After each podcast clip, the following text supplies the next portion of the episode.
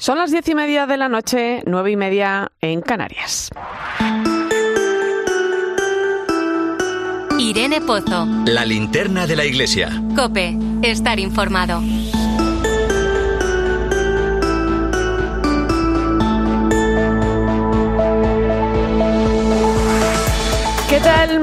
Buenas noches. Eh, camino del trabajo esta mañana paraba a tomar un café en la cafetería de, un centro de estudios cercano aquí a, a, COPE y tenían anunciado una charla con el capellán del centro que planteaba una cuestión en la que, bueno, merece la pena detenerse, ¿no? Decía, qué significa ser feliz. En un mundo donde nos puede la desesperanza y tantas veces nos sentimos tristes, merece la pena reflexionar en torno a esta cuestión. ¿Qué me haría más feliz? Los grandes pensadores han reflexionado a lo largo de la historia sobre qué es y cómo conseguir la felicidad. San Agustín, buscador incansable de la felicidad, decía que solo se puede encontrar en la verdad, que es Cristo. Esa es la meta de todo cristiano, ¿no? Conseguir tener todas las cosas que uno cree que le harían felices, las cosas materiales, por ejemplo, pueden tener fecha de caducidad, ¿no? Y no conseguirlo puede llevarle a uno a sentirse totalmente desafortunado en la vida. Pero la felicidad es algo más. Es aprender a ser agradecido con lo que uno tiene y elegir lo más trascendente que existe, lo que no se acaba. Y como nos muestra San Agustín, eso solo se encuentra en el amor de Dios. Ahora que estamos a las puertas de la jornada de las vocaciones, el Papa nos recuerda que toda vocación sale precisamente de Dios. Es la vocación de la felicidad, la llamada de todo cristiano a ponerse en camino para llevar el Evangelio. Dice Francisco en su mensaje para esta jornada que no hay vocación sin misión y no hay felicidad y plena realización de uno mismo sin ofrecer a los demás la vida nueva que hemos encontrado.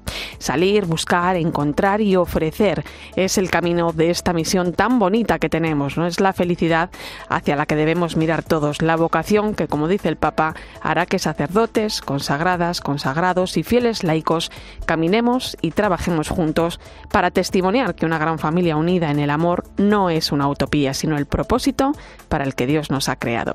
Con esto encendemos hoy esta linterna de la Iglesia. Recibe un saludo de Irene Pozo en este viernes 28 de abril. La linterna de la Iglesia. Irene Pozo. Cope estar informado. Como cada viernes, puedes seguirnos a través de las redes sociales. Estamos en Iglesia Cope en Facebook y Twitter, hoy con el hashtag Linterna Iglesia 28A.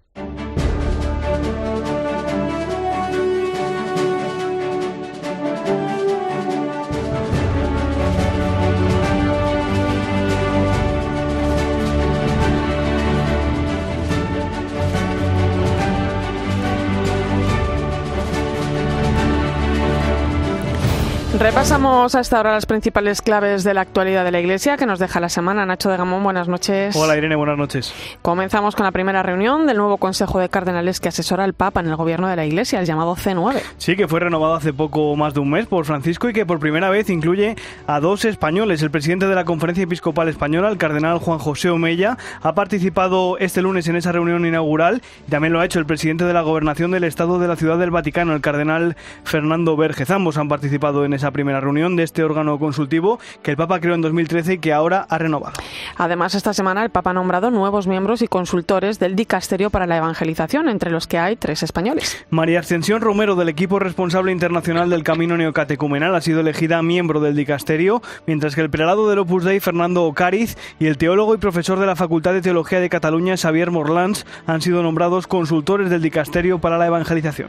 Este domingo la Iglesia celebra la Jornada Mundial de Oración por las Vocaciones y la jornada de vocaciones nativas. El lema Ponte en camino, no esperes más. Una jornada que sirve para suscitar en todos los jóvenes la pregunta por su vocación y para invitar a toda la comunidad cristiana a orar y acompañar las vocaciones que la Iglesia necesita en nuestro mundo, especialmente en los territorios de misión. Es lo que decía esta semana el Mediodía Cope, el misionero del IEM, el Instituto Español de Misiones Extranjeras, Jesús Torres, que ha pasado 27 años en la diócesis de Beira, en Mozambique, 13 de los cuales como rector del seminario, donde ha visto florecer cientos de vocaciones al sacerdocio. Para que esa iglesia crezca, ha de crecer con vocaciones propias de allí, que viven la cultura del lugar y por eso es necesario promover las vocaciones nativas.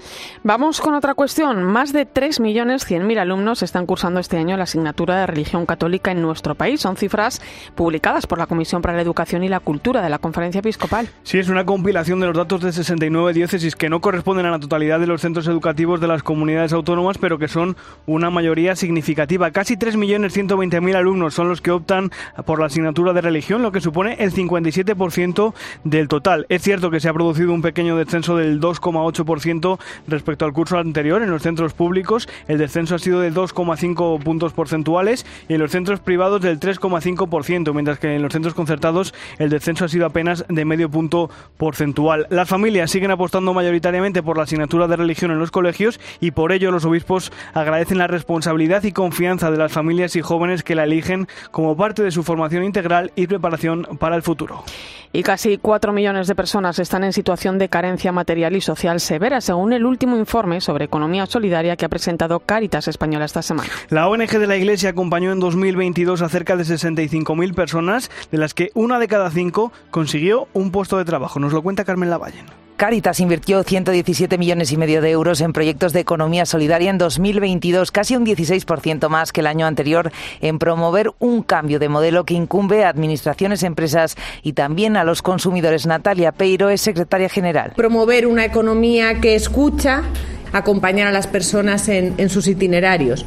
Una economía que cuida y una economía que suma, sumando también a muchísimas empresas para que colaboren con nosotros eh, a transformar esa economía. El empleo es una de las mayores apuestas de Cáritas, que solo el año pasado atendió a casi 65.000 personas en sus programas sociolaborales, un 12% más que el año anterior. El salto de la exclusión al mercado de trabajo es a veces demasiado grande. El trampolín son para ello las 67 empresas de inserción laboral que tiene la ONG de la Iglesia. Los contratos de trabajo y formación van desde los seis meses a los tres años y cada beneficiario recibe un acompañamiento personalizado con el que mejorar al máximo su empleabilidad. Gracias, Carmen. Y no dejamos a Caritas porque la ONG ha puesto en marcha junto a la Fundación Amancio Ortega la iniciativa Una vivienda, un hogar. Que está dirigida a paliar los problemas de exclusión social provocados por el acceso a la vivienda de las familias más vulnerables. En los próximos dos años, la Fundación aportará 15 millones de euros que permitirán mejorar la situación de unas 15.000 personas especialmente afectadas por las dificultades de acceso a la vivienda. Y la iniciativa Iglesia por el Trabajo Decente ha publicado hoy en el Día Mundial de la Seguridad y la Salud en el Trabajo un manifiesto bueno, de cara al Día Internacional de los Trabajadores, el próximo 1 de mayo, que celebramos el lunes. En él lamentan que cada día mueren dos personas a causa de accidentes laborales. Desde Iglesia por el Trabajo Decente quieren visibilizar esta situación y denunciar las causas que la provocan para que la precariedad laboral deje de considerarse como lo normal y natural. Es lo que explica la portavoz de Iglesia por el Trabajo Decente, Pili Gallego. Esta situación es más grave que lo que nos dicen las estadísticas. El trabajo es para la vida y este sistema económico separa el trabajo de la persona construye precariedad e inseguridad, somete al trabajador y a la trabajadora a largas jornadas laborales privándoles del descanso. Las secuelas no son solo personales y familiares, también son sociales. Pues Nacho de Gamón, muchas gracias. Es un placer, Irene. Vamos ahora con la información de nuestras diócesis. Empezamos en Sevilla, donde ayer la catedral acogió la misa funeral por el primer aniversario del fallecimiento del que fuera arzobispo hispalense, el cardenal Carlos Amigo. Cope Sevilla, Inmaculada Jiménez, buenas noches. Hola, buenas noches, Irene. La capilla de la Catedral de Sevilla, donde reposan los restos mortales del que fuera su cardenal arzobispo emérito, Fray Carlos Amigo Vallejo, amanecía este jueves con varios ramos de flores al cumplirse el primer aniversario de su fallecimiento. El altar mayor de la ciudad hispalense acogió una Eucaristía que fue presidida por Monseñor José Rodríguez Carballo, el que fuera ministro general de los franciscanos. También el hermano Pablo, fiel secretario de Fray Carlos durante décadas, fue uno de los participantes en una ceremonia que se marcó en la misa del coro del Cabildo. No es este además el único acto sobre el cardenal. Este martes a las 7 de la tarde la Facultad de Teología va a presentar el libro póstumo del cardenal. Lleva el título Al encuentro con Dios Ha sido editado por PPC y recoge las últimas reflexiones de un cardenal que recibía en Sevilla dos veces a San Juan Pablo II y que un año después de su muerte sigue estando muy presente. En Toledo, el arzobispo primado, Monseñor Francisco Cerro, ha presentado esta semana Servidores de Todos, un documento con orientaciones y pautas para la participación de los católicos en la política a partir de los principios de la doctrina social de la Iglesia. COPE en Toledo. Cristóbal Cabezas, buenas noches. Hola, muy buenas noches. La guía trata sobre la compleja realidad de la política española y ofrece una serie de pautas acerca de la presencia de la comunidad cristiana en este ámbito. En un acto esa semana, el arzobispo de Toledo, Francisco Cerro Chávez, ha presentado este documento que tiene como finalidad servir de ayuda a aquellas personas que se sienten llamadas a ejercer esta altísima vocación en palabras del Papa Francisco. El texto ofrece una panorámica general sobre la vocación y misión de los fieles laicos en la sociedad y presenta la doctrina social de la Iglesia como luz para la acción política en el contexto de la actual realidad social. Además, el documento anima vivamente a los fieles laicos a hacerse presentes en el terreno de la política desde el diálogo y en activa colaboración con todos. La Catedral de Jerez estrena una experiencia inmersiva que ofrece panorámicas únicas a vista de pájaro y permite sobrevolar el templo jerezano y descubrir perspectivas imposibles. Cope Jerez, Gabriel Álvarez, muy buenas noches. Buenas noches, Irene. Unas gafas de realidad virtual se suman al equipamiento pertinente para visitar la Santa Iglesia Catedral del Salvador, sede episcopal de la diócesis de Asidonia Jerez. Ya disponíamos de las características audioguías en seis idiomas, español, inglés, francés, italiano, alemán y ruso. Ahora se puede además volar por el interior de sus naves. Detalles de arcos, pilares, bóvedas, vidrieras, que sería imposible disfrutarlos igual desde el suelo, pueden ser ahora descubiertos de un modo impactante. Miguel Ángel Montero es el de AM. Son piedras con alma, son piedras con espíritu y son además edificios que han albergado y han sido testigos de, de, muchísimos siglos de la historia de Jerez y de los jerezanos. La belleza del patrimonio histórico y artístico de la mano pues de las últimas tecnologías y todo ello dentro del módico precio de la entrada general a la catedral. Y terminamos en Jaén, concretamente en Andújar, donde este fin de semana se celebra la romería de la Virgen de la Cabeza, la más antigua de España y la segunda más multitudinaria tras la del Rocío en Huelva. Hasta allí nos vamos, Cope Jaén. Antonio Agudo, buenas noches. Buenas noches, Irene. El corazón de Sierra Morena vuelve a latir con el fervor de cientos de miles de, de peregrinos que, como cada último domingo del mes de abril, han acudido, porque ya están pernoctando en el Cerro del Cabezo, a la llamada de la Virgen de la Cabeza, la Morenita, que celebra la romería más antigua de España. A las 11 de mañana domingo se va a celebrar la misa romera presidida por el obispo de Jaén, don Sebastián Chico, que nos contaba cómo fue su primera subida al cerro. Y, y que es una devoción, es decir, lo que más me impactó fue que, que es una devoción sencilla y una devoción totalmente arraigada, al menos así yo lo, lo percibía, arraigada en la fe. Tras la solemne misa de mañana, la imagen de la Virgen va a procesionar por los alrededores del santuario en una multitudinaria celebración mariana.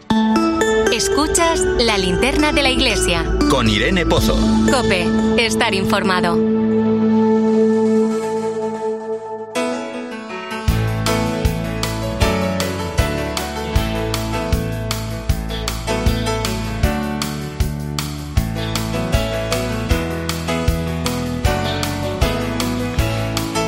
Javier es una de las casi 65.000 personas a las que atendió Caritas el año pasado en sus iniciativas de empleo.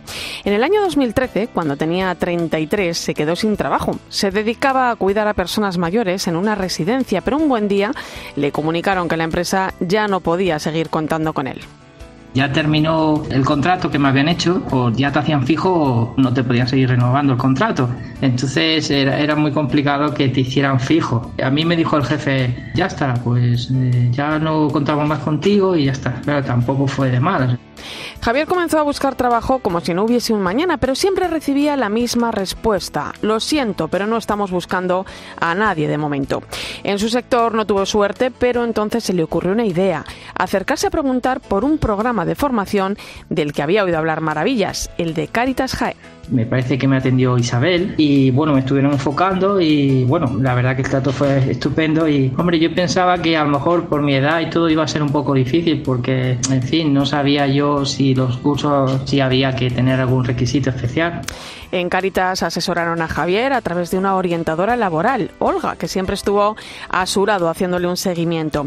Ella le explicó cuáles eran las mejores maneras de encontrar un trabajo, dónde debía ir a preguntar, cómo responder en una entrevista de trabajo y lo derivó al curso que, aunque él no lo sabía, iba a cambiarle la vida, el de operaciones básicas de hostelería. La experiencia con la gente, porque había mucha gente de, de muchos sitios, entonces en los temas de cocina, pues todos intercambiábamos ideas de cómo cocinar platos. Hombre, el momento más agradable, bueno, de los momentos cuando nos poníamos a cocinar, claro, y empezaban a salir las cosas y estaban muy ricas.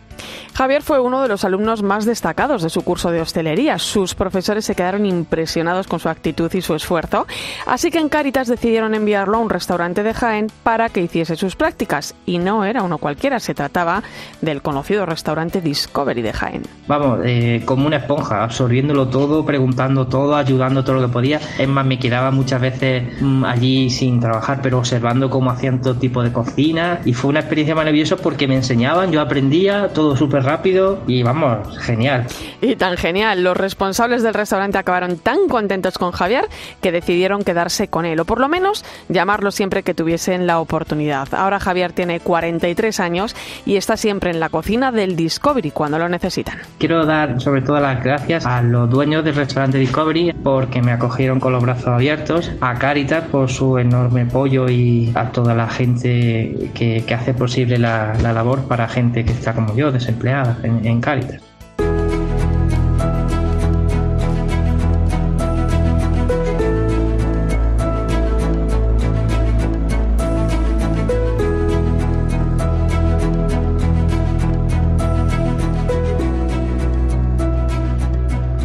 La verdad que uno escucha historias como la de Javier y se da cuenta de que es posible hacer las cosas de otra manera. De esto sabe mucho el equipo de Caritas que ha elaborado el informe de economía solidaria del que te venimos hablando esta noche.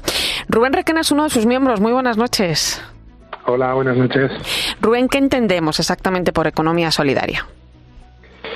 Bueno, pues mmm, es algo muy sencillo en realidad. Eh, se trata de, de que cada decisión que tomemos para poner en marcha eh, un proyecto eh, con características de, económicas eh, ponga a las personas y al planeta en el centro de esas decisiones, ¿no?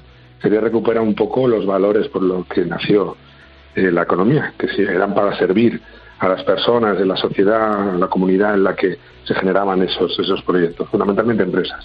Uh -huh.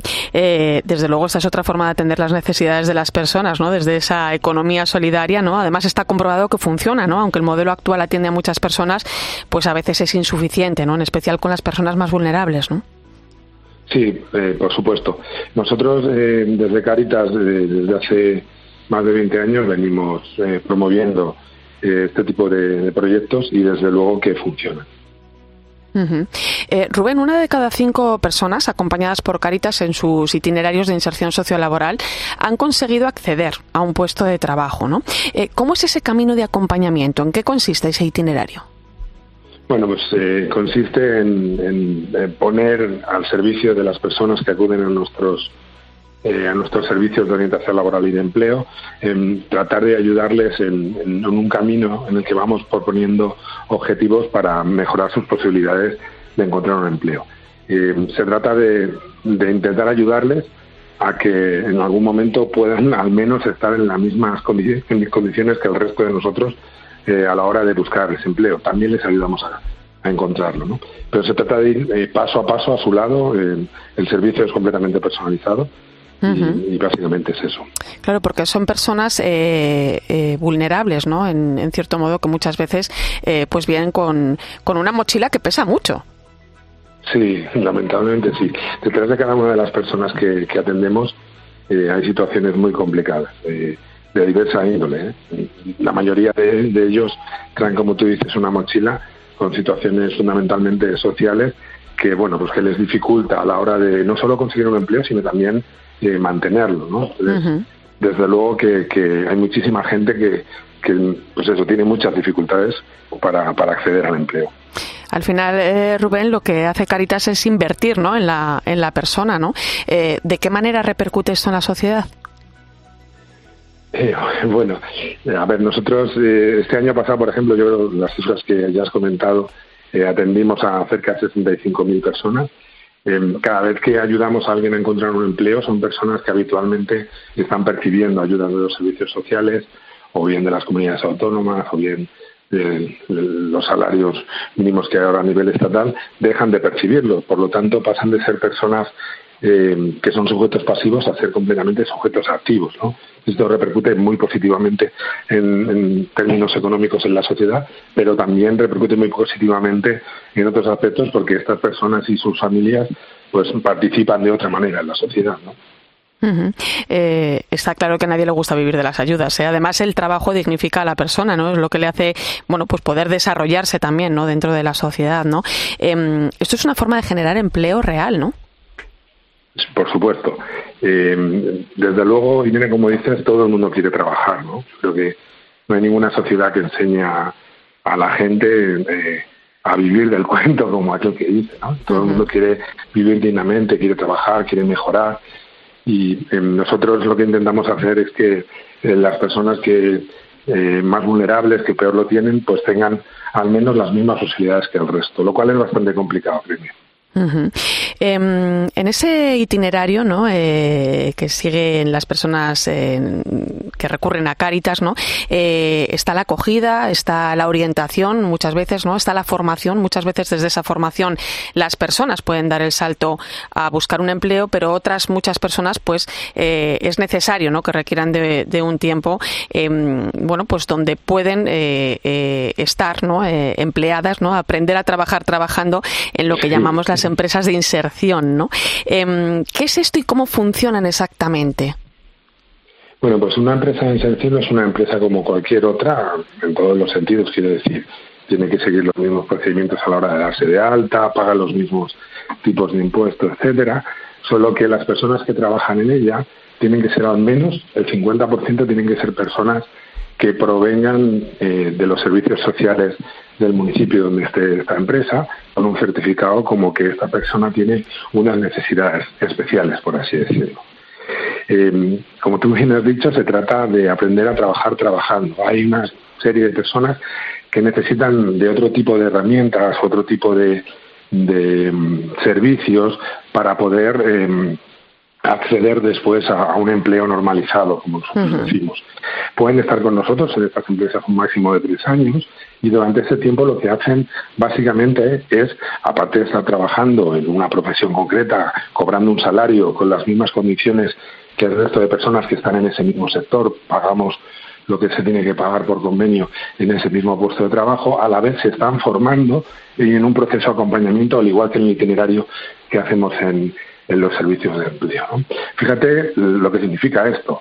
Durante estamos invirtiendo mucho tiempo y esfuerzo en estas personas durante tres años y cuando ya están bien formadas y podríamos decir que, que rinden eh, estupendamente en su puesto de trabajo, salen y entonces se incorpora a otra a ese mismo puesto de trabajo. ¿no?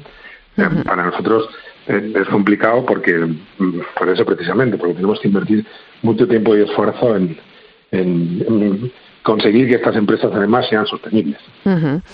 Em, Rubén Caritas eh, lo recordaba, lo, lo contábamos antes, lo recordabas hace, hace un momento, ¿no? Consiguió atender el año pasado a 64.865 personas en España, cerca de 65.000, eh, a través de sus iniciativas de empleo, ¿no? Esto es un 11,7% más que el año anterior. Y todo esto en un contexto, eh, bueno, pues que viene marcado por una crisis arrastrada en el tiempo, ¿no? Por la inestabilidad que todo esto está provocando, ¿no? Por la precariedad del mercado laboral eh, ¿Cómo ha impactado todo esto también en los diferentes programas de empleo de Cáritas? Bueno, no somos ajenos a ello, desde luego. ¿eh? A nosotros nos encantaría, eh, además, que los empleos que conseguimos y que ayudamos a las personas que se acercan a nuestros servicios fueran unos empleos no exentos de esto que tú ahora mismo estabas diciendo, ¿no?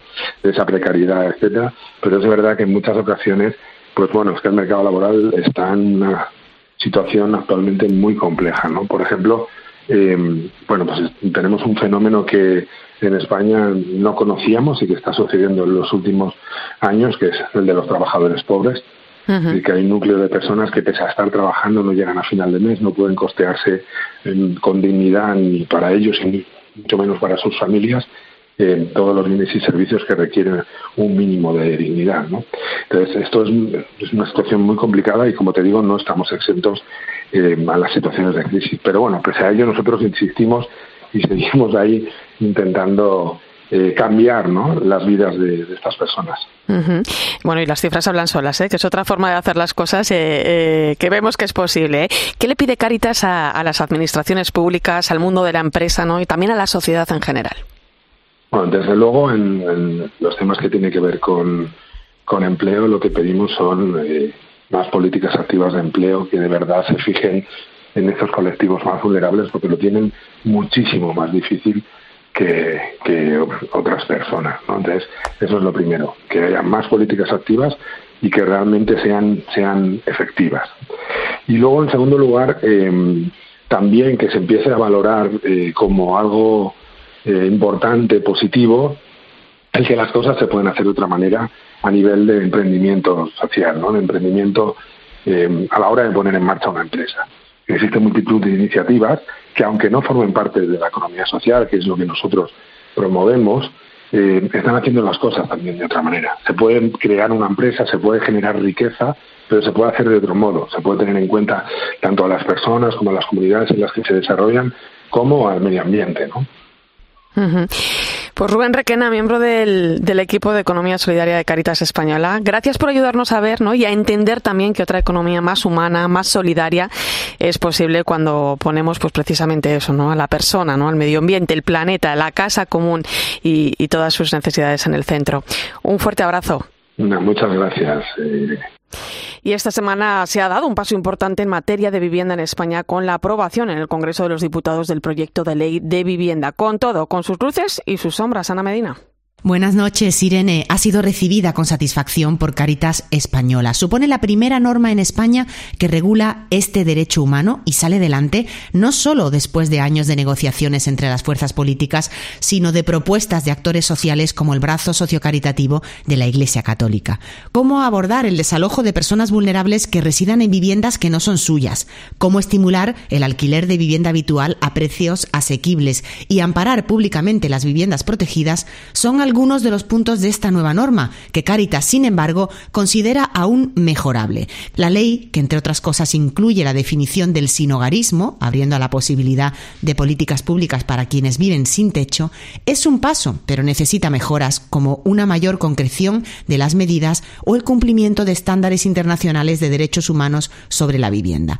La situación de emergencia de muchas personas exige un paso más seguro, más profundo y más potente para salir del pozo oscuro de la vivienda en España. Recuerda Caritas. En unos minutos conectamos directamente con Budapest, en Hungría, donde el Papa Francisco se encuentra de visita. Llegaba esta misma mañana. Veremos cómo ha transcurrido esta primera jornada del viaje. Será a partir de las 11, las 10 en Canarias.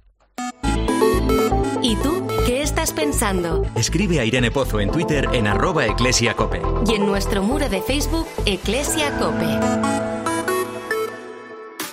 las sequías. Si el panorama no cambia, en verano padeceremos todos restricciones. Nos preguntamos si se puede hacer algo, si nosotros tenemos espacio para cambiar algo o mejorar la gestión de los recursos. Yo creo que tenemos mucho que hacer. Nos tenemos que adaptar a esta realidad. España es el tercer país del mundo en el que mejor se come, de acuerdo con los estudios de la gente y sus impresiones. En COPE de 10 de la mañana a 2 de la tarde, los sábados y domingos, el mejor entretenimiento lo encuentras en fin de semana.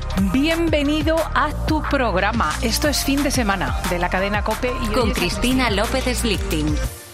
¡Fuerte! ¡Fuerza! El más fuerte, el más duro, el mejor. Sí. El templo del oro. ¿Qué un plan? Y el perro sargento.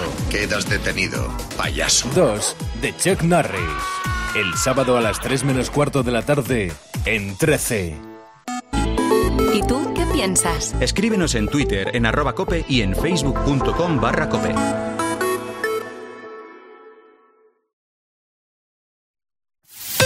Escuchas la linterna de la iglesia. Y recuerda, la mejor experiencia y el mejor sonido solo los encuentras en cope.es y en la aplicación móvil. Descárgatela. Ahora en Leroy Merlin tienes la posibilidad de hacer realidad tus proyectos por teléfono. Puedes comprar tus muebles de cocina y baños, soluciones de energías renovables, suelos, puertas, incluso ventanas, toldos y armarios a medida. Llama al 910 49 99 99 y empieza tu proyecto con total confianza. Y recuerda que también puedes comprar en leroymerlin.es en la app o en tu tienda. Leroy Merlin, un hogar no nace, un hogar se hace. ¿Toca cambiar los neumáticos? Muchoneumático.com ¿No encuentras la medida exacta? Muchoneumático.com Todas las marcas y medidas para tu coche, moto, furgo, camión. ¿Y los precios? Siempre los más baratos. El mayor stock, super disponibilidad y más de mil talleres colaboradores de montaje en toda España. Muchoneumático.com, tu tienda online de neumáticos.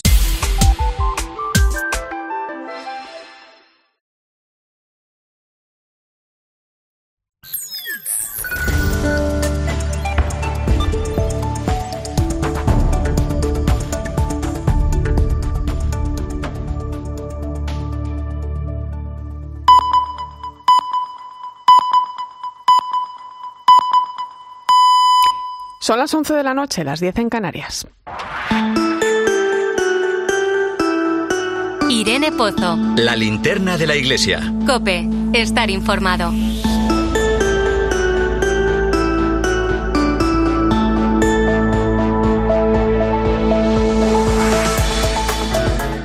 A esta hora ponemos rumbo a Budapest, en Hungría, donde el Papa Francisco se encuentra de visita hasta el próximo domingo, tal y como había prometido hacer en 2021, cuando viajó a este lugar para clausurar el Congreso Eucarístico Internacional. Siguiendo sus pasos se encuentra nuestra corresponsal y enviada especial, Eva Fernández. Muy buenas noches. Muy buenas noches, Irene. Hemos podido escuchar al Papa esta mañana en su encuentro con las autoridades, la sociedad civil, el cuerpo diplomático. Ahora en la tarde lo hacía con la vida religiosa. Eh, ¿Qué nos deja ¿no? esta primera jornada del Papa? ¿Qué nos dejan sus palabras? ¿no? Bueno, pues eh, fíjate que todavía a, a, estas horas estamos, estamos los periodistas analizando todo lo que hemos escuchado en esta larga jornada, que por cierto, Irene, espero que el Papa ahora mismo esté durmiendo a pierna suelta, porque de verdad que ha sido una jornada extenuante. Tal como el Papa había adelantado, no ha eludido esos vientos de guerra que soplan en el viejo continente, Sí. ¿te acuerdas a los que se refería? Y lo ha hecho con palabras muy claras, reprochando a los líderes europeos la falta de esfuerzos creadores de paz, una, mm, lanzando una crítica al modo en el que se está afrontando la invasión de Ucrania, ¿no? Y luego hay que reconocer, porque esto nos ha sorprendido de una forma increíble, que aunque, aunque el pueblo húngaro es escueto en sus manifestaciones externas, que ya es un detalle que habíamos vivido en Eslovaquia, y nos han explicado que mm, es una forma de manifestar el cariño em, que no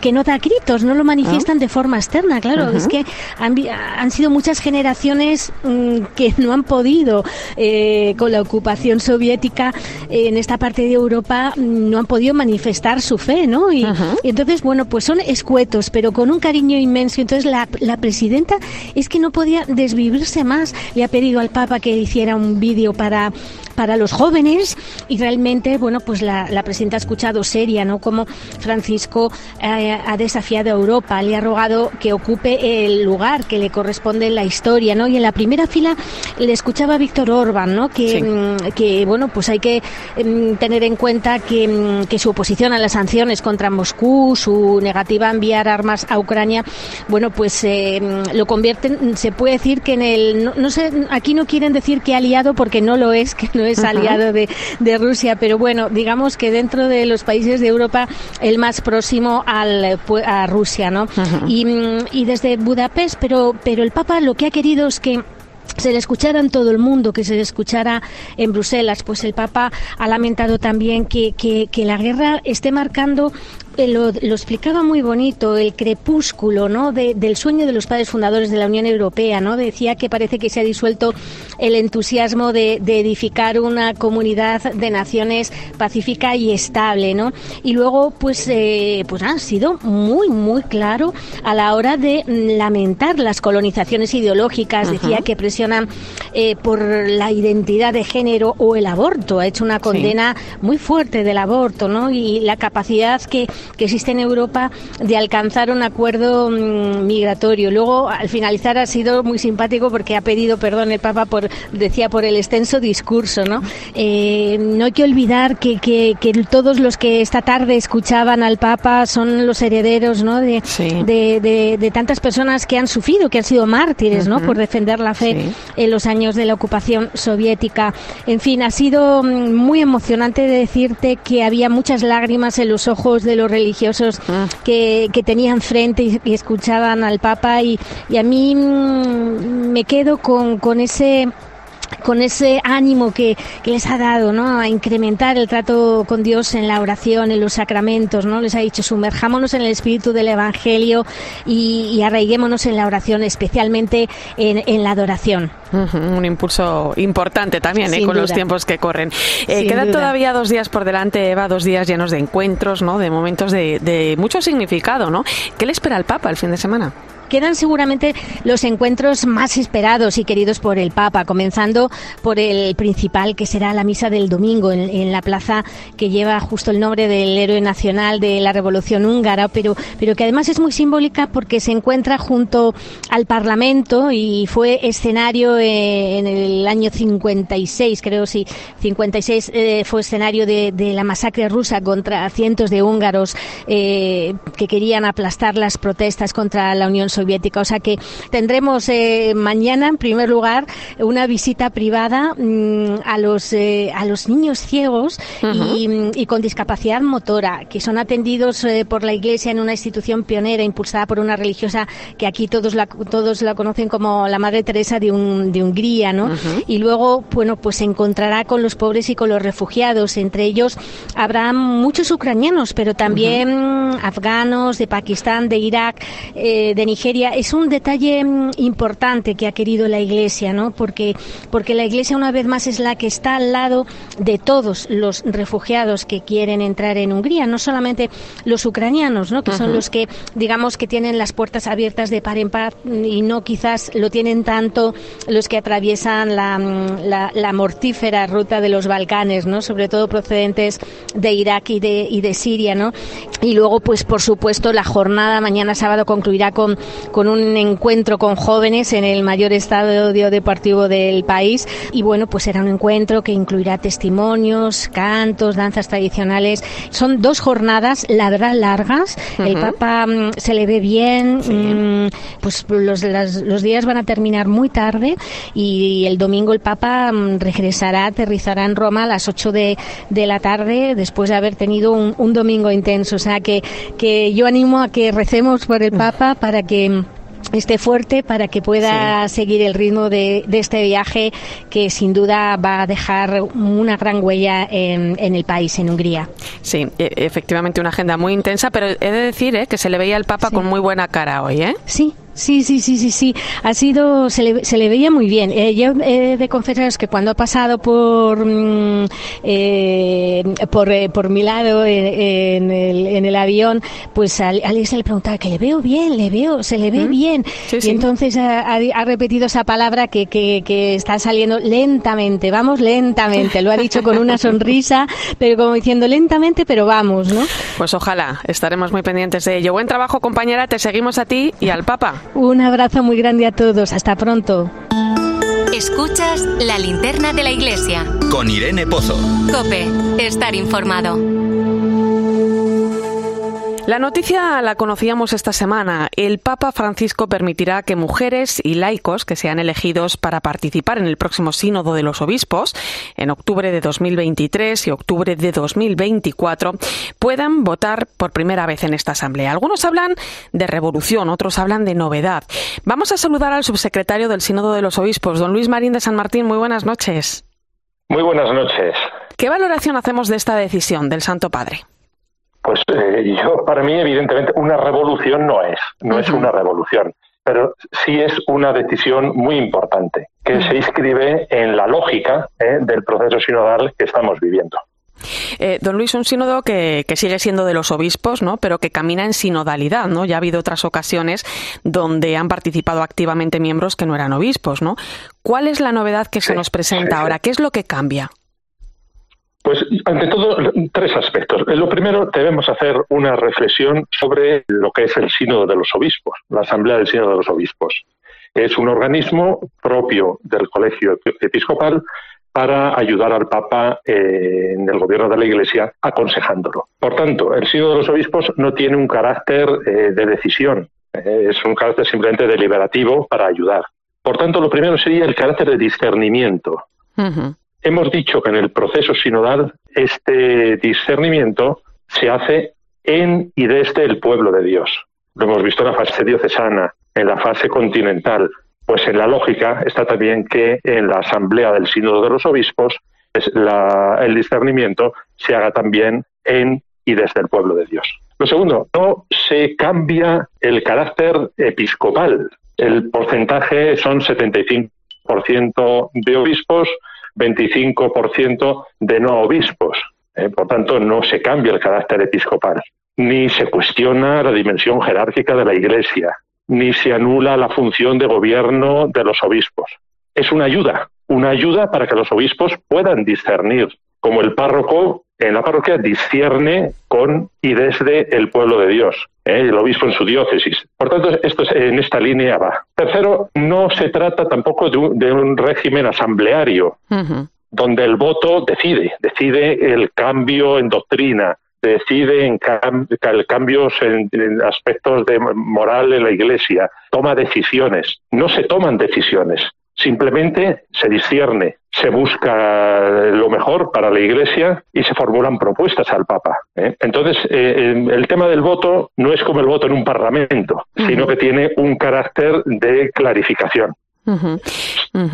Em, bueno, ¿cómo se va a llevar a cabo, eh, don Luis, bueno, ese proceso ¿no? de selección de las personas que, que van a participar, ¿no? de esos laicos, esas mujeres, ese 25%? Una cosa, si me permites, me, gustaría que se hablase mejor de laicos. ¿eh? Las mujeres son laicos también. Sí, es cierto. ¿Eh? Entonces podríamos hablar de no obispos, eh, ese porcentaje. Entonces, pues bueno, se va fundamentalmente se hará a propuesta de las organizaciones continentales. Cada continente hará una propuesta un, un, elenco de personas al Papa y el Papa nombra. Y se ha dicho que las características eh, de estas personas pues son gente que haya participado en el proceso, gente que se distinga por su prudencia, por su amor a la Iglesia, pero la, la propuesta la harán las, las organizaciones continentales. Le, llegará al Papa, ¿no? Una lista creo que es de 140 personas. El Papa elegirá 70 miembros, ¿no? Entre sacerdotes, laicos, eh, consagrados, ¿no? Eh, la única diferencia es que el 50% pues tendrán que ser mujeres y el 50% pues serán varones. Esto es otra cosa, esto es una dimensión muy bonita y una apuesta eh, muy clara por parte del Papa. De estos, de este número de, de no, obispos, el Papa pide que al menos el 50% sean mujeres. Hemos visto también cómo en todos eh, los documentos que nos, nos, han llegado de los diferentes continentes, pues una constante era esto, ¿eh? potenciar y reconocer el papel de la eh, y la dimensión de la mujer en la Iglesia. Es importante, eh, don Luis, esa participación, ¿eh? porque es la manera de tener esa presencia sinodal, ¿no? En la que la, Iglesia viene caminando, ¿no? Desde hace dos años, ¿no? Estamos hablando de, poder incluso eh, votar, ¿no? En, ese documento final que es el que ayuda al Papa, ¿no? A tomar luego sus decisiones. Eso es se inscribe en la lógica sinodal de este, de este proceso que hemos iniciado en la Iglesia por una Iglesia sinodal en comunión, participación y misión tiene la gran importancia y, de poder escuchar juntos, de poder discernir juntos. Los obispos tienen la ayuda ¿eh? del resto del pueblo de Dios. Y la votación, pues, si hay de las votaciones que se hagan, no son votaciones como en un parlamento para tomar decisiones, sino para ayudar a clarificar. por supuesto, todos los que participan pues expresan su, su, su opinión. No es lo mismo que una propuesta, pues eh, la propongan o esté avalada por un 80%, que por un 10%, es distinto. ¿eh? Y todo eso siempre para ayudar al Papa. El Papa tomará sus decisiones, cómo el obispo en su diócesis toma sus decisiones y cómo el párroco toma sus decisiones pero en y desde el pueblo de Dios.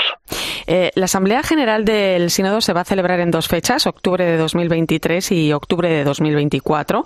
El camino sinodal que comenzó en 2021 ha recorrido ya su fase diocesana y su fase continental. Eh, ¿En qué momento estamos ahora? ¿Qué nos queda hasta el mes de octubre? ¿no? ¿Y, ¿Y qué balance podemos hacer también, don Luis, de todo este tiempo? Bueno, Uy, pues, pues, el balance es muy positivo, es muy bueno. Estamos en, ahora se publicará el Instrumentum Laboris, que es el documento de trabajo para la Asamblea. Esperamos tenerlo listo a finales de mayo, primeros de junio. Y también yo quería destacar que el final del proceso no es la Asamblea del Sínodo de los Obispos, sino es un proceso que continúa. Se ha hablado de carácter circular de la, de la sinodalidad. Es la Iglesia la que es sinodal, no solo los obispos se inscribe en, este caminar juntos de todos y veremos eh, que, cuál es el discernimiento de, los, de la Asamblea de los Obispos, y continuaremos. No podemos eh, decir que se va, que va a salir o qué van a decir, pero en, esta línea sería. Por ejemplo, también yo espero que se dé una revisión de las estructuras de participación. Eh, puede haber otras formas de, participación y hay que potenciar las que tenemos, ir viendo. El objetivo, y esto debe quedar muy claro, es por una iglesia sinodal, comunión, participación y misión. Eh, es un camino que hacemos juntos. Pues gracias, Luis Marín de San Martín, subsecretario del Sínodo de los Obispos. Seguimos caminando y escuchando al Espíritu, que es lo importante. Un fuerte abrazo. Eso es. Un fuerte abrazo, eso es. Escuchamos al Espíritu, porque es un proceso eminentemente y fundamentalmente espiritual. Muchas gracias. De esto se trata. y. Muchísimas gracias. Escuchas la linterna de la iglesia. Con Irene Pozo. Cope, estar informado. Son las 11 y 15 minutos de la noche, 10 y 15 en Canarias. Entramos en tiempo de tertulia. Hoy me acompaña la directora del Máster Universitario de Doctrina Social de la Iglesia de la Universidad Pontificia de Salamanca, Teresa Comte. Muy buenas noches. Buenas noches, Irene. Y el director de la revista Vida Nueva, José Beltrán, bienvenido. Muy buenas noches. Bueno, pues lo acabamos de escuchar. Tenemos novedades en torno a la manera en que se va a desarrollar la Asamblea General del Sínodo de los Obispos, donde el Papa ha decidido que los laicos, entre los que se encuentran las mujeres, participen de manera activa con voz y voto. Algunos dicen que, bueno, esto hace unos días era impensable, ¿no? Eh, Teresa, ¿cómo valoráis esta decisión de Francisco? Bueno, eh, no voy a negar la sorpresa porque mm, no sé, no, no, quizás los muy avesados sabían que estas decisiones iban a tomarse, pero como una sorpresa, eh, mm, pero también con normalidad en la medida en que yo creo que la entrevista que acabas de realizar, Irene, ha sido muy clara, ¿no? En el pueblo de Dios hay laicos, ¿eh? mujeres y varones laicos Mm, que, somos parte, que como bautizados pues tenemos también en nuestras manos ¿no? el, derecho y el deber de contribuir a la misión y que en este sentido creo que materializamos algunas cuestiones que han estado ahí, bueno, quietas ¿no? o detenidas durante mucho tiempo y que mm, se están poniendo no sé, en marcha, ¿no? En la idea de que estamos pues en un proceso y que, bueno, y que esto sin lugar a dudas será por el bien de la Iglesia, por el bien de la evangelización, eh, por, el bien, por el bien del testimonio y, en ese sentido hay que caminar, ¿no? es, coherente, ¿no? Como decía Luis Marín, ¿no? Está en la lógica del camino sinodal que venimos viviendo en, en la Iglesia, eh, ¿no, José? Yo creo que lo raro eh, casi hubiera sido lo contrario. Claro, no, y además es que es fruto, ¿no? De ese proceso, es decir, si caminamos juntos en comunión, participación y misión, lo lógico es que, además de escuchar la voz, también se materialice eso en el voto. Es decir, eso no significa que ahora entremos en una dinámica parlamentaria, ¿no? que es algo que insiste mucho el Papa y que ha insistido también Luis Marín, pero evidentemente es importante ¿no? que se visibilice y se tenga en cuenta esa voz, ¿no? Me parece especialmente significativo, ¿no? Se habla de los laicos y, no solo las mujeres, pero, pero es muy significativo el hecho de la mujer, no solo por esa, ese grupo de miembros que van a estar ahí, que son en torno a un 25%, sino que me parece especialmente significativo que se haya hecho un cambio también en el ámbito de la vida consagrada, es decir, porque había esas cinco sillas que ya estaban reservadas para los superiores generales de las congregaciones masculinas, Escolapios, Salesianos, quien eligiera la, la unión de superiores generales, pero no había hueco alguno para la UISG, es decir, para la Unión de Superioras Internacional de Superioras Generales. Es Algo- decir, y además lo llevaban pidiendo bastante tiempo, ¿no? Sí, pero le- lo venían pidiendo incluso ellos. Es Sí, decir, sí. que es que era como, ¿cómo no se va a contar hoy con una silla? Pues lo mismo para las, las hijas de la caridad que para les- las salesianas o para cualquier eh, realidad de institutos de vida consagrada femenina, ¿no? Es decir, que, que es algo que, que es muy significativo, ¿no? Es decir, que eh, este sufragio universal es mucho más que un gesto, es un salto verdaderamente cualitativo y cuantitativo. Bueno, pues son las dos grandes eh, novedades, ¿no? Eh, por un lado, pues esas sillas, ¿no? De las que habla eh, José, ahora van a ser sustituidos los 10 clérigos, ¿no? Que participaban hasta ahora por cinco religiosas y cinco religiosos pertenecientes a institutos de vida consagrada, elegidos precisamente por las respectivas organizaciones representativas, ¿no? De, de las superioras generales y los superiores generales. También con derecho a voto, ¿eh? Y por otro lado, pues no habrá auditores como hasta ahora, sino que se añaden esos 70 miembros que va a elegir el Papa, no obispos, que representen a otros fieles y que puedan ser sacerdotes, personas consagradas, diáconos o fieles laicos y que procedan de las iglesias locales. Y ahí se espera que el 50% pues sean mujeres, todos con derecho a voto. Esa es la parte importante, ¿no? Eh, Teresa, la sinodalidad que llegará al documento final que se le entrega al Papa para ayudarle en la toma de decisiones, ¿no?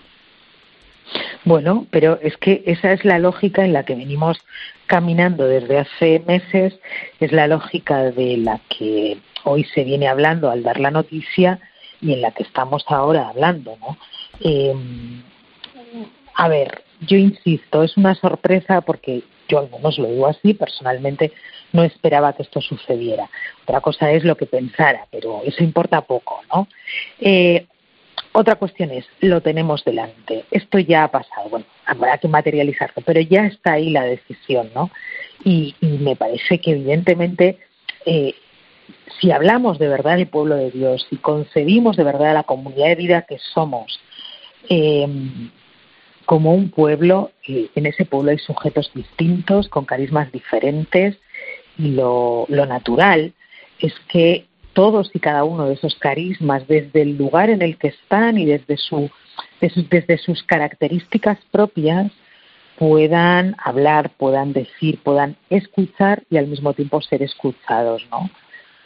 Yo insisto que estamos en un proceso que quizás eh, estamos avanzando con rasgos eh, muy significativos, ¿no? Que no se habían dado hasta el momento. Creo que este camino es absolutamente irreversible. Quiero decir que, que, que esta puerta se ha abierto para que se cruce definitivamente. Y, y como todos los grandes pasos, eh, pues hay que hacerlo con la valentía necesaria y con la prudencia necesaria también, ¿no? Para que nada se derrame y se pueda consolidar de verdad. Que esto es lo que nos interesa, yo creo.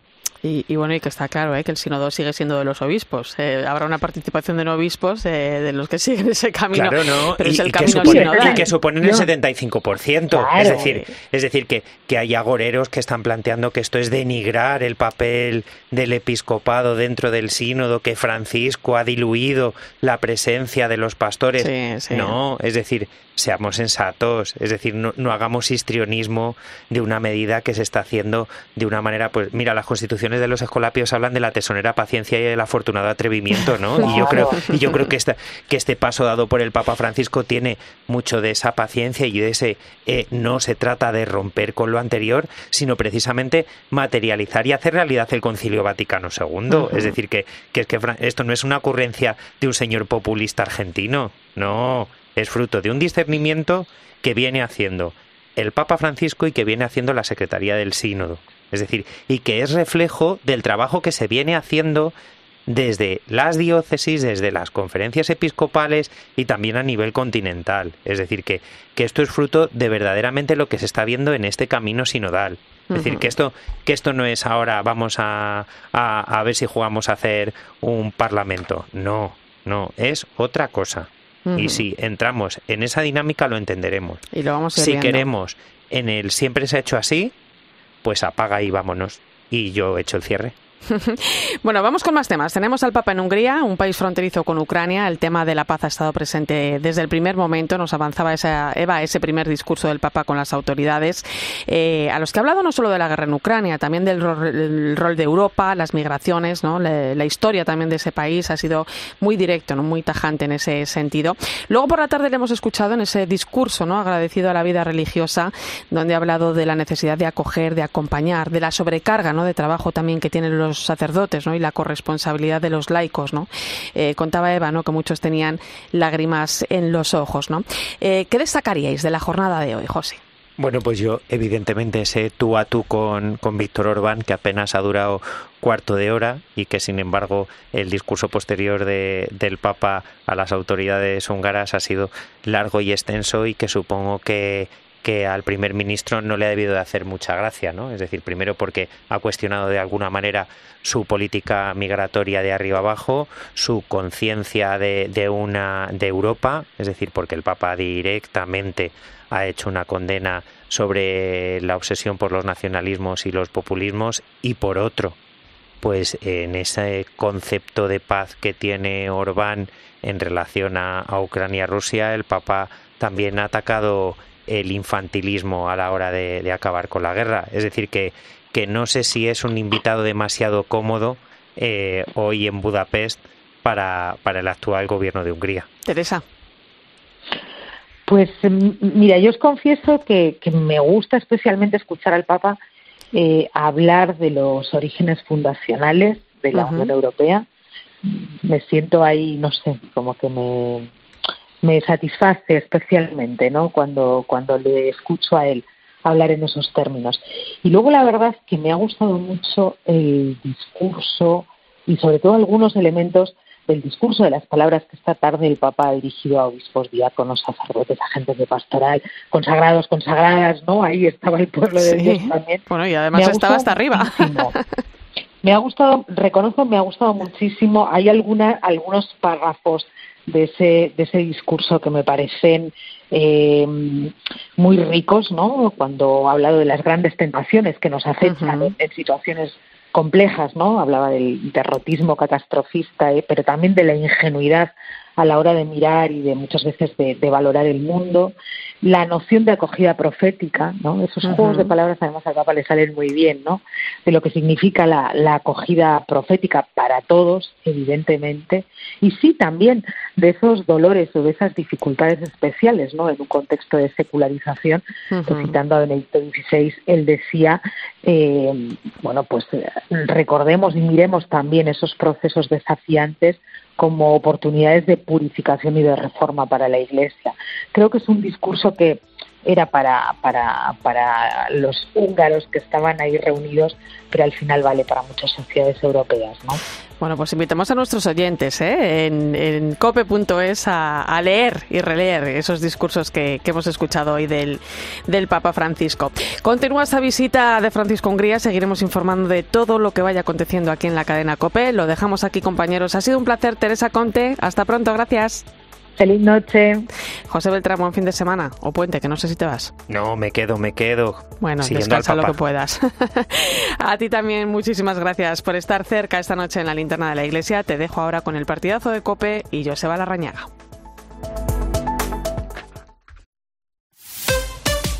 Escuchas Cope. Y recuerda, la mejor experiencia y el mejor sonido solo los encuentras en cope.es y en la aplicación móvil. Descárgatela. La vida siempre nos pone a prueba. Por eso en PSN Previsión Sanitaria Nacional hacemos más fáciles los momentos difíciles. Protege tu futuro y a los que más quieres con la mutua en la que confían los profesionales universitarios desde hace más de 90 años. PSN Previsión Sanitaria Nacional. Aseguramos sobre valores. Semana de los ofertones en Supercor Supermercados, Hipercor y el supermercado El Corte Inglés. Con ofertones como este. Un 80% de descuento en la segunda unidad en el pack de 6 latas de atún claro en aceite de oliva albo. Comprando dos, el segundo pack sale a 1,84 euros. Y un 10% de regalo en tus compras de alimentación, droguería y perfumería superiores a 20 euros. Hasta el 3 de mayo en tienda Huevo App. Precios válidos en Península y Baleares. A ver esa foto, decir patata. ¡Hijolusa! Es que decir patata es decir hijolusa. Por eso, cuando nos busques en el supermercado, dale la vuelta al envase y encuentra nuestra marca Para garantizarte una gran calidad en tu mesa. Patatas Hijolusa. Amamos las patatas. Con el nuevo Club Cepsa Go acumulas saldo en Cepsa y también en Amazon, en eDreams y mucho más. Espera, espera, espera. Entonces es Go de me pillo algo que esté muy bien valorado y acumulo un saldo para llenar mi depósito. ¿Es eso, no? Pues sí, y en Cepsa acumulas hasta 6 céntimos por litro. Entra en cepsa.es y únete. Ahora mismito. Te compra tu coche, te compra tu carro, te compra tu buga. Te compra tu furgo, te compra tu moto, te compra tu auto, caravan. ¿Te han hecho una oferta? Te la mejoramos. Has oído bien. Mejor precio garantizado y compromiso de pago en 24 horas. Ven a vernos. 29. Tus nuevas gafas graduadas de Sol Optical. Estrena gafas por solo 29 euros. Infórmate en soloptical.com. La vida es como un libro, y cada capítulo es una nueva oportunidad de empezar de cero y vivir algo que nunca hubieras imaginado. Sea cual sea tu próximo capítulo, lo importante es que lo hagas realidad. Porque dentro de una vida hay muchas vidas y en Cofidis llevamos 30 años ayudándote a vivirlas todas. Entra en cofidis.es y cuenta con nosotros. Hay productos que ya forman parte de nuestro día a día como proteínas, magnesio, colágeno, omega 3, melatonina. HSN lleva 12 años fabricando fórmulas naturales para cubrir tus necesidades, mejorar la salud de tus articulaciones, disminuir el estrés, perder kilitos de más o reducir el cansancio. Visita hsnstore.com. Nutrición de calidad para una vida sana. Por la mañana en la radio, la última hora y el rigor de Carlos Herrera. Vamos a analizar y visibilizar esta España envejecida. Vamos a tres ciudades. De lunes a viernes desde las 6 de la mañana, todo pasa en Herrera en Cope